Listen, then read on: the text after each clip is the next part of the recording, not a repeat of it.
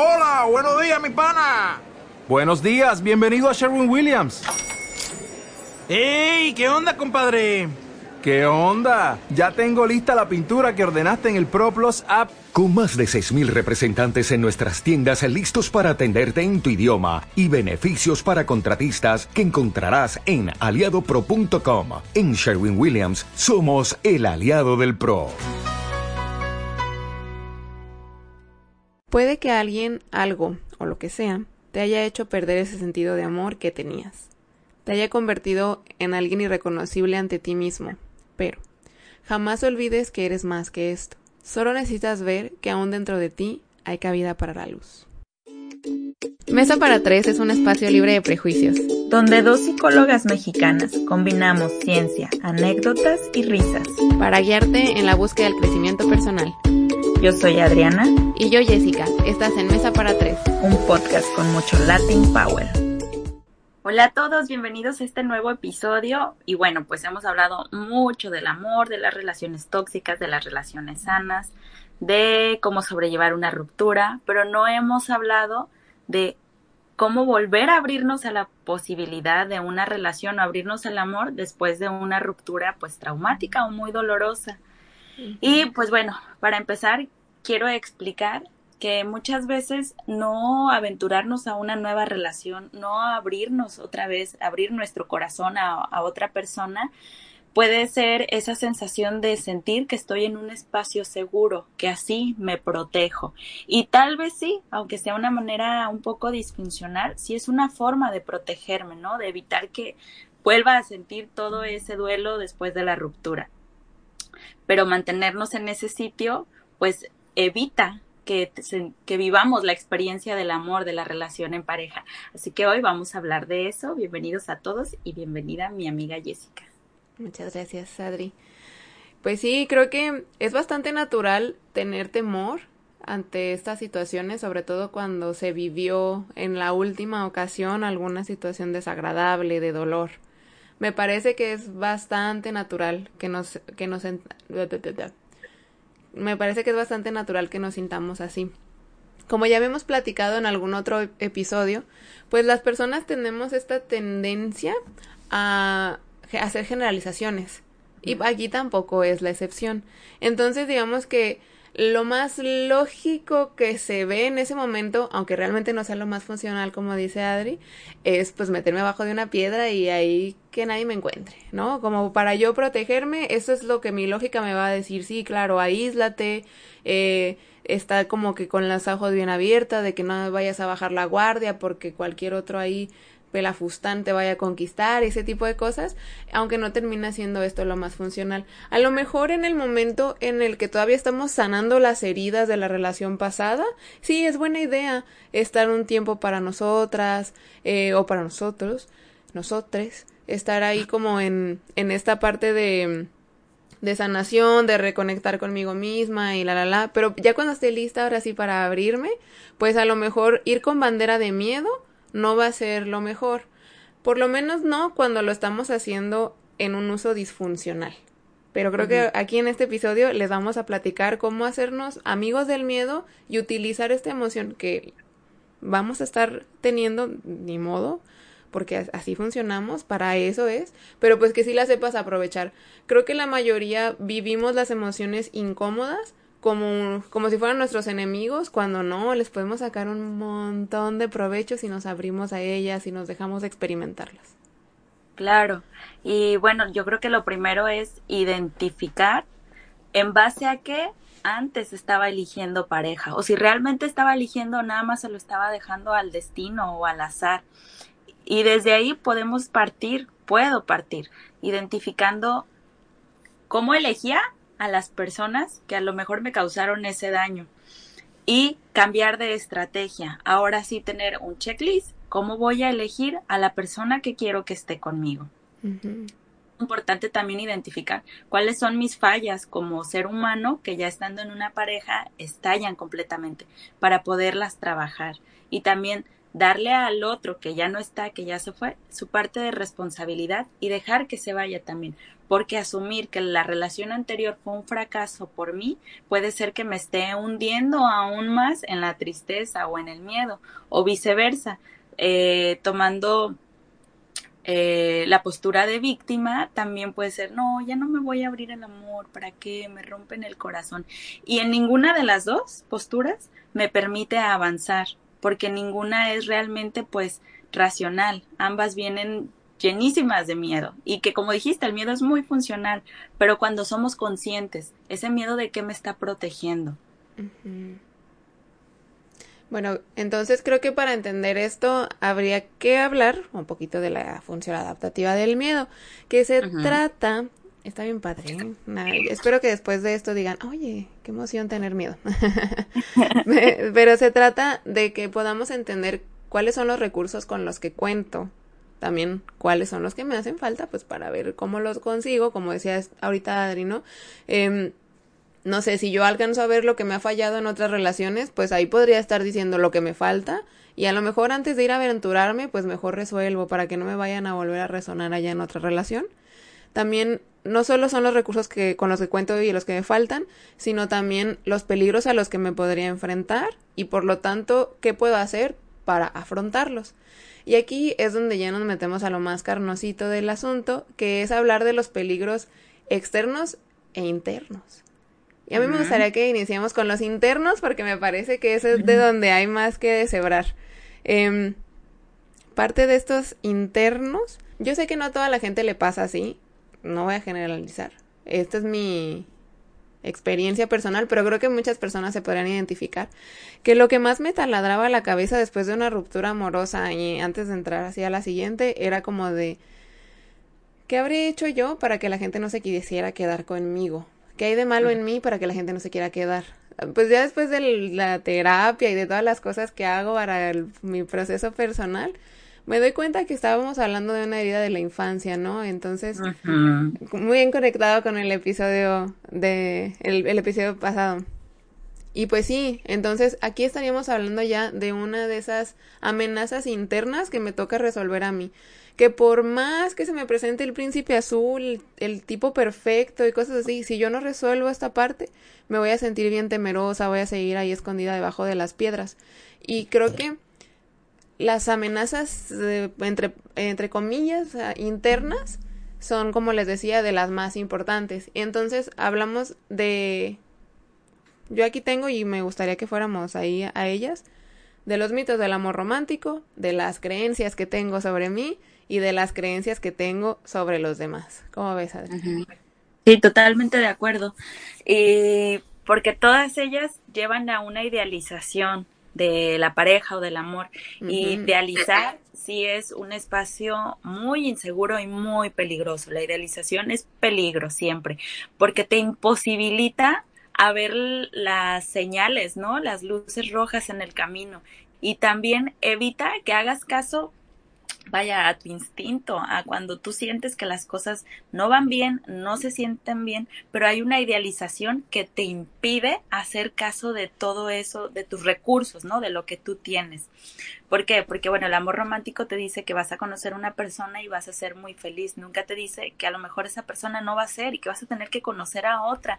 Y se lucha por amor y uno debe llegar hasta el final y el amor es para siempre y todas esas...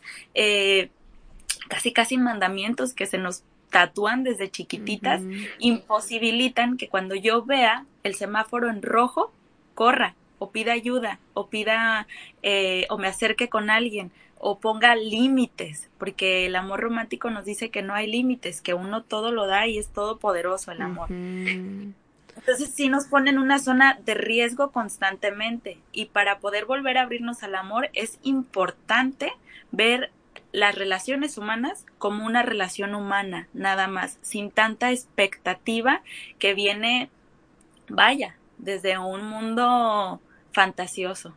Sí, es que no es que se pierda el romanticismo, pero sí hay que anclarnos a la tierra, a lo que de verdad es el amor, porque, o sea, el amor realista es una cosa preciosa, no le pide nada al amor romántico, nada, de verdad, es mucho mejor. La cosa es que estamos más bombardeados por las ideas románticas. Yo me acuerdo cuando viví una ruptura que para mí fue súper importante, súper, súper importante, que me hacía pensar en esto, como de que, ay, ¿qué, ¿qué pasa conmigo? ¿Por qué no soy suficiente para que se queden conmigo? Y este tipo de cosas.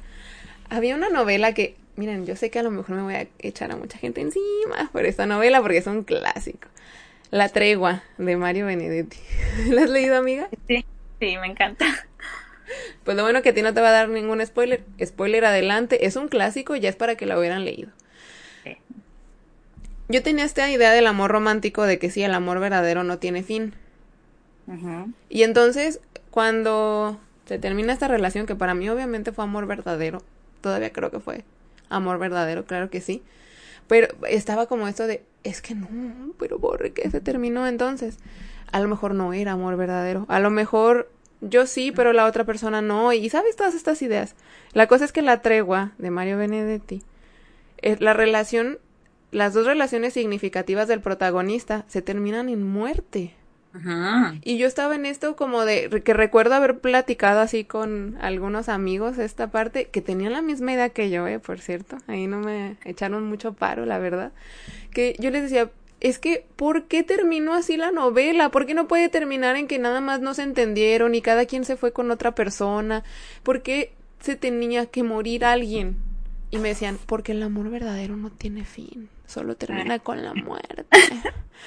y yo, pues para el- lo que estaba pasando y todo eso, dije, pues es cierto, sí es cierto. O sea, se- para mí se me reforzaba esta idea porque las novelas románticas lo ponen, porque en la tele, porque en todos lados está eso de que el amor verdadero no tiene fin. Y ahorita un poquito más grande, con más experiencia y todo eso, pues claro que era amor verdadero, eh, pero para esa etapa de la vida.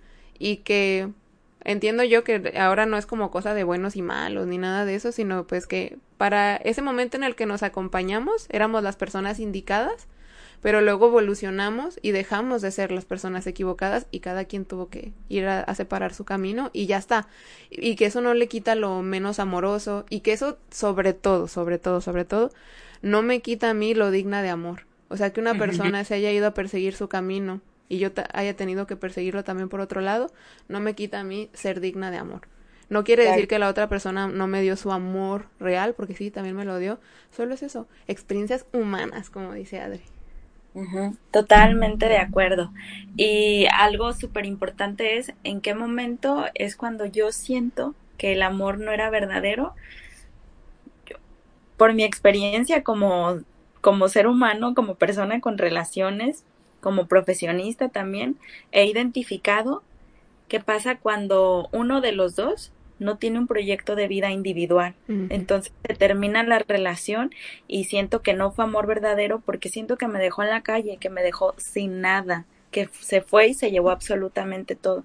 Y la realidad es que no es así. Por eso es que es bien importante antes de entrar a una relación identificar cuál es mi proyecto de vida, cuál es mi misión personal, cuáles son mis valores y en base a eso entonces sí, elegir una pareja para en el momento que se vaya esa persona o yo me tenga que ir porque nuestro proyecto de vida ya no iba de la misma manera, ya no iba hacia la misma meta, entonces decir gracias y adiós. Pero las novelas, las películas y absolutamente toda la mayoría de la literatura romántica nos dice eso, que el amor no tiene fin y que si se acaba tiene que ser de una forma dramática de verdad, muy, hay muy pocos ejemplos y en este momento no logro identificar uno de una ruptura de una relación que haya sido, se acabó, muchas gracias, ah, hasta aquí, hasta aquí fue todo, ¿no? Y claro que se siente con dolor. Entonces, nosotros tenemos que empezar a construir esas nuevas realidades por salud mental y estabilidad. Las relaciones sí se pueden terminar de una manera amigable y honrando eso que nos unió en algún momento y diciendo adiós y que todo esto es un proceso que se tiene que vivir. Pero bueno, en este proceso tiene que llegar un día al final para iniciar un nuevo proceso y que eso es lo que queremos hablar. ¿Tú ¿Qué consideras, amiga, que es fundamental para volver a abrirme al amor? ¿Qué herramientas tengo que llevar ahora yo conmigo para después de una experiencia traumática poder volver a entrar a esa misma experiencia que hay probabilidad de que vuelva a ser traumática? ¿Cómo me puedo acompañar para irme más segura? Bueno, yo creo que de lo más importante es que siguiendo esta línea de las obras literarias y cinematográficas, nos veamos a nosotros como el personaje principal. Porque creo que en algún otro, en algunos capítulos, para algunas personas, nosotros somos un personaje secundario. Y es válido que para la historia del otro. ¿Mande? Un árbol. el paisaje. Pero sí, creo que, o sea, pues a veces pasa y ni modo, que no somos el personaje principal en la historia de todos y está bien porque que cada quien sea el personaje principal de la suya. La cosa está en cuando nosotros, desde todo el amor que le sentimos, que sentimos por la otra persona, nuestro objeto de deseo, lo vemos a él como el principal y a nosotros nos dejamos rezagados como el interés amoroso. Entonces, pues sí se tienen que invertir los papeles. Creo que la manera más sana de entrarle al amor nuevamente es reconocernos a nosotros como el personaje principal y que sí es importante que la otra persona que me acompaña esté contenta y se sienta feliz y se sienta satisfecha de estar conmigo, sí, pero lo más importante soy yo. Lo que quiero yo, lo que deseo yo, lo que voy a conseguir yo, porque como decías hace un momento, pues somos los responsables de nuestra vida. Entonces, eso me parece que es lo fundamental, vernos como el personaje principal y eh, asumir la responsabilidad que eso conlleva. Totalmente de acuerdo. Para mí algo súper importante es conocer mis valores, cómo los practico, qué tan importantes son para mí y que bueno, tú y yo sabemos que los valores son el pilar, ¿no? La raíz del ser humano. Entonces, al yo conocer mis valores, entonces sí puedo identificar en la otra persona si es compatible con mis valores. Por ejemplo, yo un valor que tengo súper arraigado y que amo es el valor de la familia, ¿no? Entonces, yo he tenido relaciones con personas que ni se visualizan teniendo una familia, que, que, no quieren, que tienen otros proyectos de vida y que yo a fuerzas quería que fuera ahí. Y nunca iba a ser ahí porque a lo mejor para esa persona era importante otra cosa y para mí era la familia. Entonces, al yo identificarlos, es muy fácil saber si soy compatible con alguien, porque bueno, a lo mejor la química física, los abrazos y todo eso, lo puedo sentir, vaya, con muchas personas pero compartir un proyecto de vida o compartir mis valores va a ser con muy pocas personas y es desde ahí donde puedo también evaluar o partir si la persona con la que estoy saliendo, con la que planeo tener una relación, es alguien con, que real, con quien realmente puedo tenerla. Sí, yo estoy muy de acuerdo con esto que dices. La verdad es que eso es de lo que yo consideraría de las amenazas externas. O sea, sí es cierto que primero hay que considerar la interna porque nos tenemos que poner de acuerdo con nosotros, ¿no? De cuáles son los valores, para no andarnos confundiendo. Pero una vez que ya sí sabemos qué es lo que estamos buscando, entonces ya sería encontrar compatibilidad allá afuera. A mí sí se me hace que es una amenaza externa, porque a veces nos deslumbramos con cosas bien insignificantes. O sea, que sí son atractivas, que sí, pinche güey guapo y la madre, pero que igual y no es como para el largo plazo, no es algo que tú digas, es que sí lo tiene que tener mi pareja, ¿no? Que, o sea, que, como dices, lo de la familia, por ejemplo, un valor tan importante para ti, claro, definitivamente, ¿no?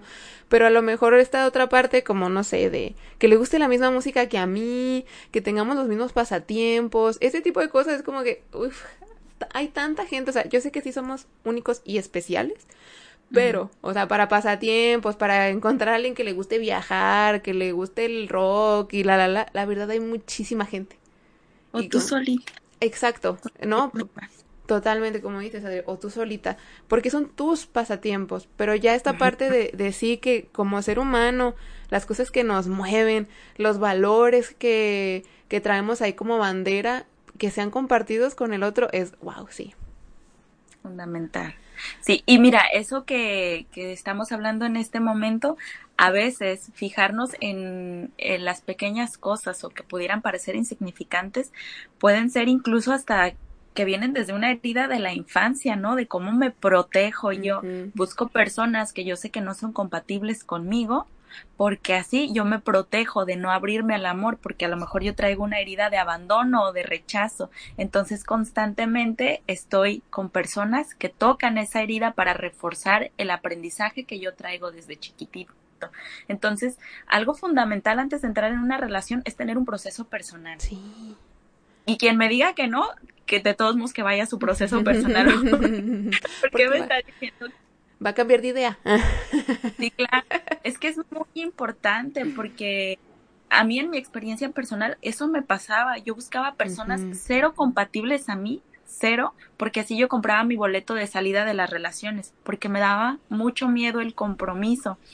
Y se acercaban a mí personas chulada, que compartían mis valores, que tenían metas similares a las mías.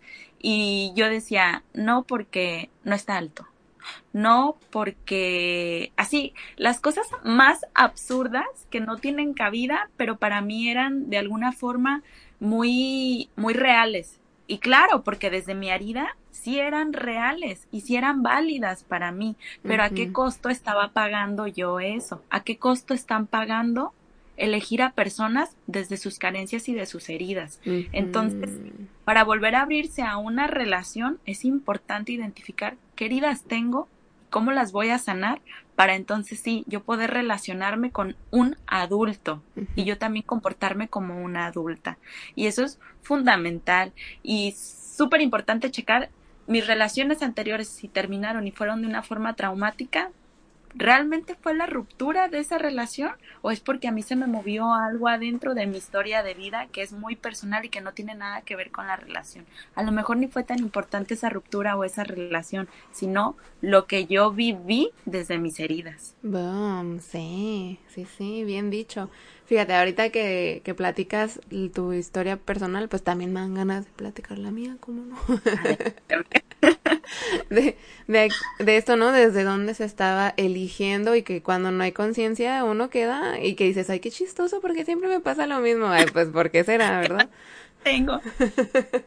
La cosa, ah, en, en mi caso, el temor a estar en una relación donde viviera abusos, como psicológico, físico, ese tipo de cosas, uff, no, no, pues para mí súper repelerlo.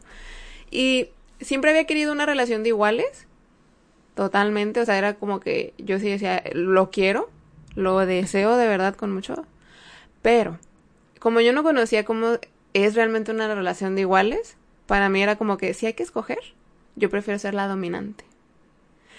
Y andaba ahí por la vida eligiendo personas que se dejaran dominar, la verdad, la verdad, o sea, personas que, que pudieran ser como maleables, que me dijeran, sí, mi amor, claro que sí, y para mí al principio era como que sí, esto me da mucha seguridad, pero después era como que ya me aburrí. Y en este, que, que además, o sea, no siempre es como que las otras personas eran sí, mi amor, claro que sí. Para mí también resultaba muy amenazante como cuando ya estaban como en otra actitud, porque, pues desgraciadamente, cuando no se tiene como que el, este trabajo personal o esta conciencia, es muy fácil estar como bailando entre los extremos de que a lo mejor haber tenido una relación con una persona muy sumisa y luego en la siguiente decir, es que yo ya no quiero repetir lo mismo, irte al extremo de ir con un abusivo. Ajá. Y creo que para mí lo más así fuerte, lo más fundamental que me tuve que reconocer es que si yo de verdad quería una relación de iguales, yo tenía que estar con una persona que sí la viera como un igual, que para mí tuviera, la respetara, la admirara, quisiera eso, o sea, que yo viera y dijera, sí, wow, chico, este chico. O sea, porque si no, pues nunca iba a pasar. Pero también reconocer que para estar en eso, pues ni modo, iba a tener que enfrentar a mi miedo de que... De ceder. de ceder el poder. Entonces, sí vale la pena, definitivamente, pero pues sí es aventarse al miedo, a, a ver qué va a pasar, porque esto yo es algo que no conozco. Por lo menos yo no tenía como que los ensayos donde sí había estado en una relación de iguales, previo a esta en la que estoy, que sí somos de iguales. Y pues vamos eh, aprendiendo todavía en el camino, ¿no? Pero sí fue eso como de, pues ni modo, habrá que soltarle. Y a veces todavía tengo mucho miedo y me ando queriendo agarrar, pobrecito de mi esposo. Todavía de repente ahí ando queriendo ser mandona y andar violando sus derechos y cosas así, porque al final, la, o sea, detrás de esa como agresión, si quieres llamarle, que a veces sale, es el miedo, es el miedo que está hablando. Entonces, reconocernos a qué tanto le estamos temiendo, porque ni modo, nos vamos a ir a topar con eso. O sea, lo queremos evitar, pero nos vamos a ir a topar.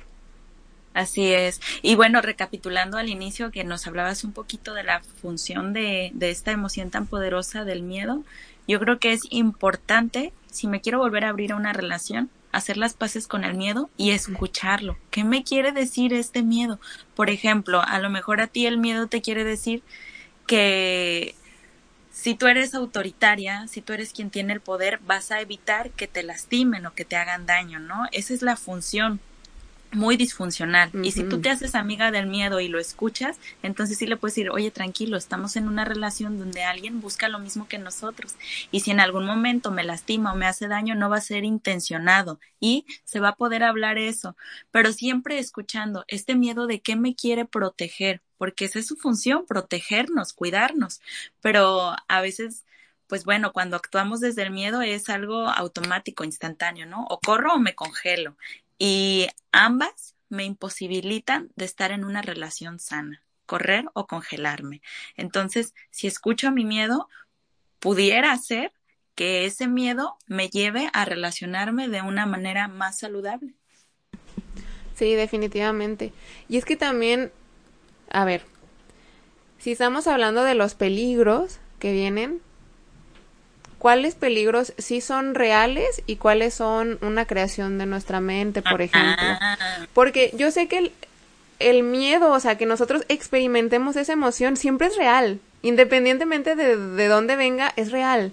Pero por eso es importante hacerle caso, voltearlo a ver, a ver qué está pasando, porque a lo mejor es un miedo irreal y nada más me basta darle este trabajito ahí de encontrarle evidencia y la, la, la y yo poder decir, ah, sí, qué bien no pasa nada, voy a estar bien. Pero a lo mejor es un miedo real. A lo mejor sí es algo que puede pasar. Entonces, también checar eso, pues si yo sé que puede pasar, que, de qué herramientas, ¿no? Como dice Adri, de qué herramientas me puedo hacer para a lo mejor que no me duela tanto la caída. Aunque ahora, una decepción amorosa, por más herramientas, siempre va a doler.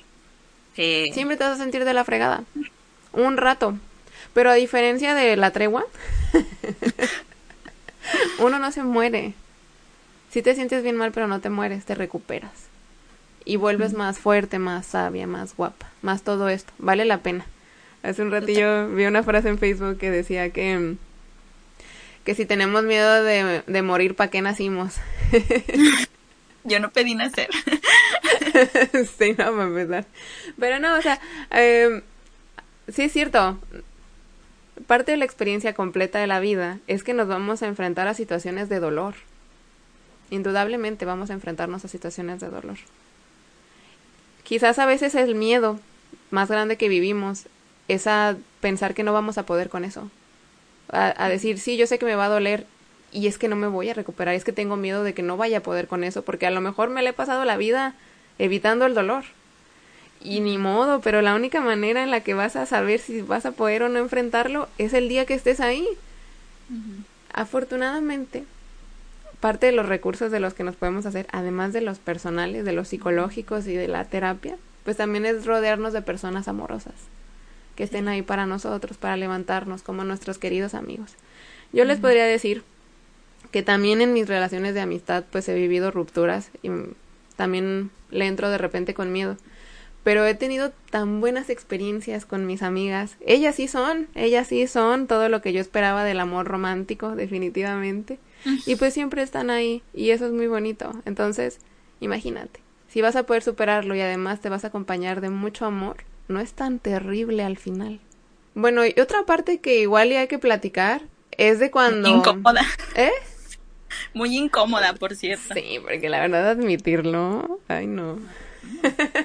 Pero viéndonos otra vez como en esto de las obras literarias, ¿no? Cuando a lo mejor en la historia de otra persona tú fuiste el villano, ¿no? Tú fuiste la persona que abrió esa herida en otra persona porque... ¿Por qué? A lo mejor no fue intencionalmente. Y creo que aquí es, es, parte de lo que me gustaría platicar. ¿A ti te ha tocado estar, amiga, en esa situación donde tú eres la que rechaza a la otra persona, a la que dice, no, aquí no es mi lugar? Sí, sí, sí. Mi primer noviazgo duró seis años y yo fui quien decidió terminar la relación y fue difícil porque yo tenía que decirle no, no, como durante dos años yo estuve no, ya no quiero y de repente sí, luego no. Y pues su familia medio me terminó odiando y así porque pensaban que yo jugaba con él, que yo lo lastimaba.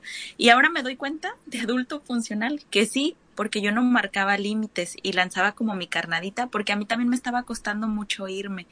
Y me doy cuenta que pude haberle causado menos daño si yo me hubiera ido y si hubiera sido clara y hubiera dicho nada más ya no siento lo mismo por ti. El amor de pareja que yo sentía por ti ya se convirtió en amor de hermano y ya no me funciona, yo ya no me siento cómoda con esto. Pero yo no tenía esos recursos y él obviamente tampoco. Entonces yo me convertí en la mala al final y me costó muchísimo aceptarme como la mala. Yo buscaba las explicaciones y la forma de que él fuera el malo y yo creciera al mundo, pero es que él me ponía los cuernos, por eso terminamos. Y entonces sí de no, no, no, no, no, no, tú le estás rompiendo el corazón a él y me costó mucho. Hasta ahorita en este momento hoy yo acepto que yo me fui y le rompí el corazón a él. No fue intencional, pero así fue.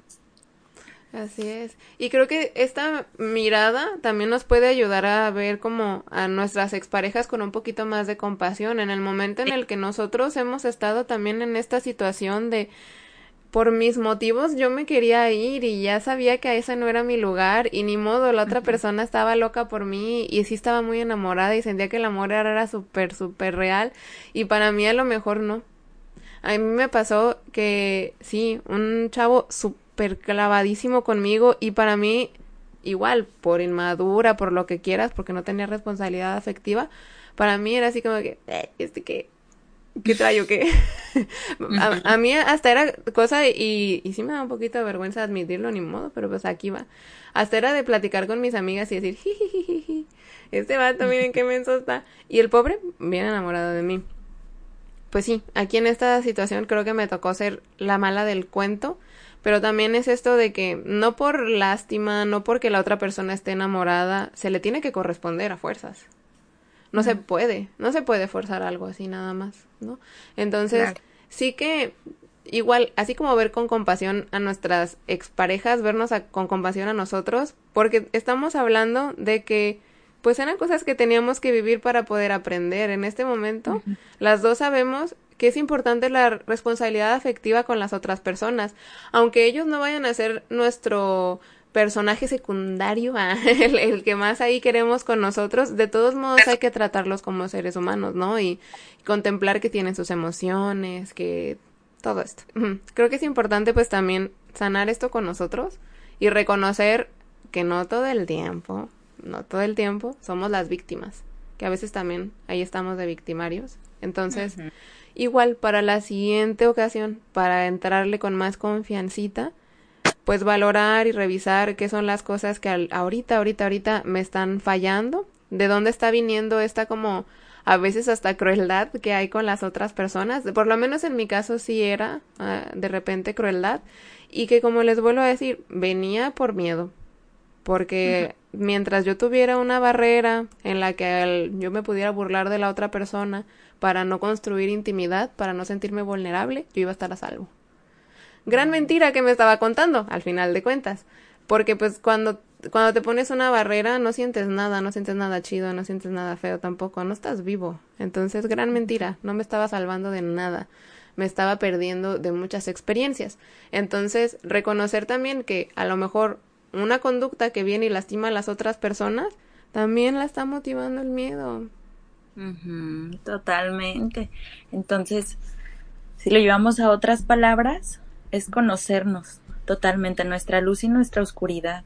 Y desde eso ser más conscientes con el otro y conmigo mismo también. Y ser honestos, siempre ser honesto con nosotros mismos, porque tener responsabilidad afectiva es lo que va a determinar que yo pueda estar en una relación sana, sí o no. Que reciba responsabilidad y que yo dé responsabilidad afectiva. Esto también va a disminuir los riesgos de una ruptura muy dolorosa en una relación. Sí, ¿Y qué dirías, amiga, para todos nuestros fans si te quieren conquistar? Ah, que, hoy, que hoy por hoy sería lo que tú dices. Esto tiene que estar en una relación, en, en otra persona, no solo como en la otra persona, sino en lo que se va a construir en conjunto. Ay, o sea, es que son un montón de cosas. Entre más pasa el tiempo, más exigente me pongo y no sé si sean barreras. Pero bueno, el fundamental, tener paz. Tener paz. Eh, que sea una persona con valores similares a los míos, que tenga muy arraigado el valor de la familia, el amor, el respeto, el trabajo, que tenga metas, que tenga un proyecto de vida. Ay, ¿qué más? No sé, son, son tantas cosas que tengo un checklist larguísimo. Pero sí, yo creo que lo más importante es una relación que me dé paz y que me dé mucha tranquilidad, que yo pueda dormir tranquila y no sentir que al otro día esa persona se puede ir, que no dude en que si quiere estar conmigo o no. Es Súper importante, sí, claro, la certeza, ¿no? Que no, no siempre vamos a saber si la otra persona quiere estar, pero como eso, de que ahorita en el presente yo diga, claro que sí, me veo contigo y estamos construyendo juntos, tenemos ese compromiso, pues sí ayuda, ayuda a avanzar con más seguridad. Yo a eso le agregaría nada más y a lo mejor aquí ya me voy a ir a algo bien hippie como acostumbro. Pero es que creo que yo tengo una manera de amar y todos tenemos una manera de amar, ¿no? yo, no soy la única persona. Y creo que en algunas otras relaciones la estuve depositando en personas que no estaban receptivas para ese tipo de amor que había. Y que por eso no funcionaba. Más allá de otras cosas, eso era lo principal que no funcionaba.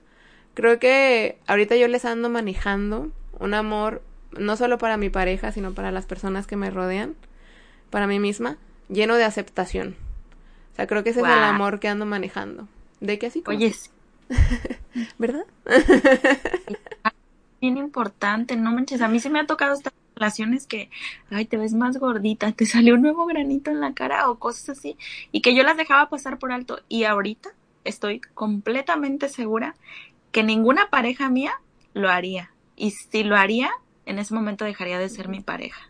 Porque yo me acepto y me quiero tanto y me costó tanto trabajo llegar hasta este punto que no estoy dispuesta a que venga alguien de afuera a derrumbarme todo esto tan sagrado que yo he formado para tener eso que tanto busco, paz y tranquilidad en una relación. Y si alguien de afuera no puede ofrecerme eso, lo siento mucho, pero entonces me acompaño conmigo misma. Ayer una de mis hermanas compartió una imagen con una frasecita que decía, amarte a ti mismo te hace fuerte, pero aceptarte te hace invencible. Totalmente.